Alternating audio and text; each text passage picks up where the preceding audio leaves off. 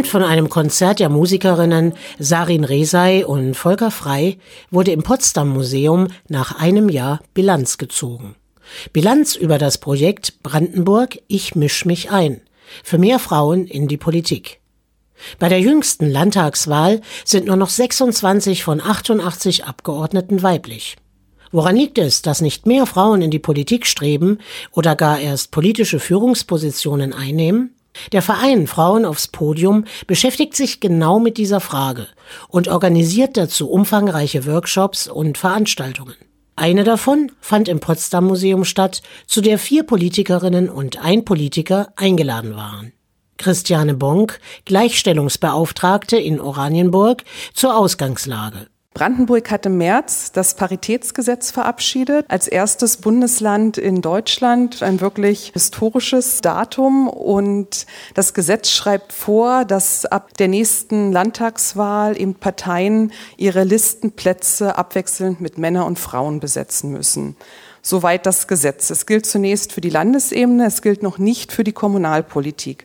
Und offen gestanden müssen wir natürlich auch fragen, reichen Gesetze aus? Braucht es nicht eben auch konkreter Programme, wie eben das Programm Brandenburg, ich mische mich ein, mehr Frauen in die Politik? Politisches Engagement ohne Mandat ist zu großen Teilen Ehrenamt. Und die Sitzungen finden meistens abends statt für Frauen, die berufstätig sind und auch noch Kinder haben, ein Jonglieren mit Kalender und Freizeit. Oft bleibt der anfängliche Enthusiasmus auf der Strecke. Auch deshalb dieses Programm, wie Bettina Pretorius vom Verein Frauen aufs Podium darstellt. Das erste Jahr des auf fünf Jahre angelegten Programms Brandenburg Ich mische mich ein für mehr Frauen in der Politik will Frauen ermutigen und ihnen für ihr politisches Engagement den Rücken stärken.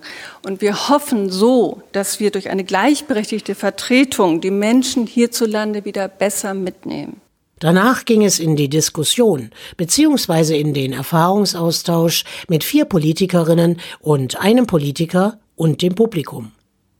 Martina Traut von den Linken, Gleichstellungsbeauftragte der Stadt Potsdam, hatte bei ihrer Aufstellung als OB-Kandidatin auch mit eigenen Widerständen zu kämpfen und damit, wie Frauen auch gerade durch die Medien wahrgenommen werden, nämlich oftmals strenger als die männlichen Mitkandidaten. Ich habe den Sprung ins total kalte Wasser gewagt und ich glaube, das hat auch dazu geführt, dass ja auch viele dachten, die ist doch Gleichstellungsbeauftragte in der Stadt. Was macht die denn? Ist die völlig bekloppt? Die kann das doch gar nicht. Und so wurde mir das im Übrigen auch dann im Wahlkampf immer mal wieder gespiegelt. Auch von der regionalen Presse wurde ich das war mein Empfinden, wesentlich anders interpretiert und wahrgenommen. Und es zog sich eigentlich durch den ganzen Wahlkampf, dass man mir immer wieder versucht hat, Inkompetenz unterzujubeln. Aber ich war unerfahren. Das war auch wirklich sehr, sehr schwierig für mich, dieses politische Geschäft zu verstehen. Aber so inkompetent fand ich mich jetzt nicht im Vergleich zum Rest.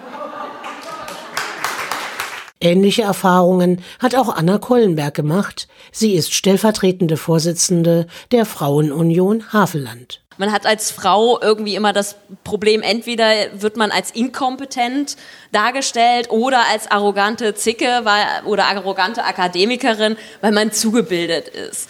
Und irgendwie muss man sich da durchmanövrieren, weil de facto bei Männern ist das kein Problem. Die können einfach loslegen, ob die die Satzung schon gelesen haben oder die Tagesordnung, die setzen sich dahin und reden. Und wir fragen uns immer, können wir das denn? Und sie rät Frauen, einfach loszulaufen und sich nicht einschüchtern zu lassen. Wenn Männer doppelt so lange reden, dann können Frauen das auch. Und Frauen können auch immer wieder dazwischenreden, bis verstanden wird, wie Kommunikation funktioniert oder eben nicht.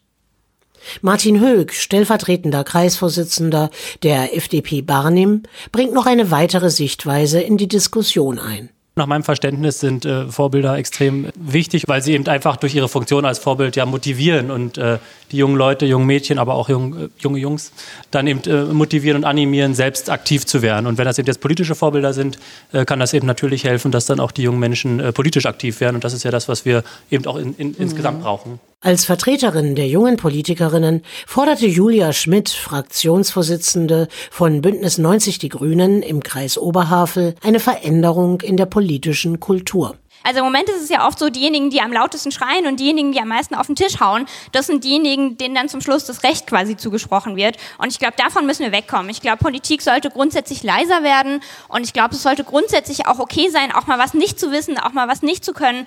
Und wenn sich da kulturell einiges ändert, dann wird es, glaube ich, auch für Frauen viel, viel leichter. Ähm, einfach nicht, weil wir schlechter sind oder weil wir es weniger können, auf keinen Fall, sondern einfach, weil ich glaube, wir machen uns mehr Gedanken und zweifeln auch im Zweifelsfall mehr. Auch mal Schwäche und Emotionalität auch zu zeigen, auch mal fröhlich zu sein, ähm, das sind alles Werte, die man im Moment nicht mit typischen Politikerinnen und Politikern verbindet. Und ich glaube, da müssen wir eigentlich hinkommen, diesen politischen Kulturwandel auch. Aber auch ganz praktische und alltägliche Hürden halten Frauen davon ab, ihre Weichen in Richtung politisches Engagement zu stellen, wie Imke Eisenblätter, Co-Vorsitzende der SPD-Fraktion der Landeshauptstadt Potsdam, zu bedenken gibt diese wirklich familienunfreundlichen Zeiten, die man aber, wenn man natürlich berufstätig ist, ja, wo soll dann Ehrenamt politisch stattfinden? Es findet halt in den späten Nachmittagsstunden oder in den Abendstunden statt. Da bin ich der Meinung, muss drüber nachgedacht werden, dass wir andere Zeiten finden, die wie die Arbeitszeiten tagsüber liegen und dass wir eben auch gesellschaftspolitisch ansetzen, dass Kommunalpolitik ja zwar Ehrenamt ist, aber so wertvoll und so wichtig, dass man eben auch freigestellt werden muss vom Arbeitgeber, um dieses Amt dann auszuüben. In Brandenburg hat es eine gute Tradition, dass sich Frauen im Landtag überparteilich unterstützen, fügt die Leiterin der Landeszentrale für politische Bildung, Martina Weihrauch, an. Und weiter? Ich wollte auch noch mal als Juristin anmerken, wir sollten vielleicht auch mehr juristische Mittel nutzen, zum Beispiel die Frage von Geschäftsordnung, zum Beispiel die Frage äh, Kommunalverfassungsänderung.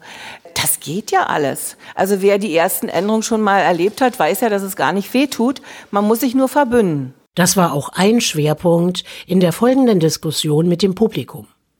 Das Stichwort bildet Banden brachte ironisch auf den Punkt, woran es Frauen im Gegensatz zu Männern häufig mangelt.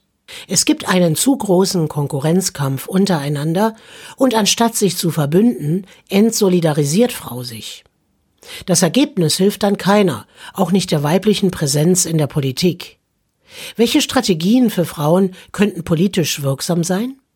Martina Traut plädiert dafür, alles durchzuquotieren, ohne Wenn und Aber, von der Liste bis zum Mandat. Martin Höck und Imke Eisenblätter möchten eine Stärkung des politischen Ehrenamtes und bessere gesellschaftliche Anerkennung. Anna Kollenberg fordert wieder mehr Basisdemokratie und Julia Schmidt eine Novellierung der politischen Kultur in ihrer Gesamtheit. Starke und eigentlich selbstverständliche Forderungen, die durch mehr Partizipation von Frauen in der Politik machbar sind. Deshalb Frauen aufs Podium die Möglichkeit und Unterstützung dazu gibt es.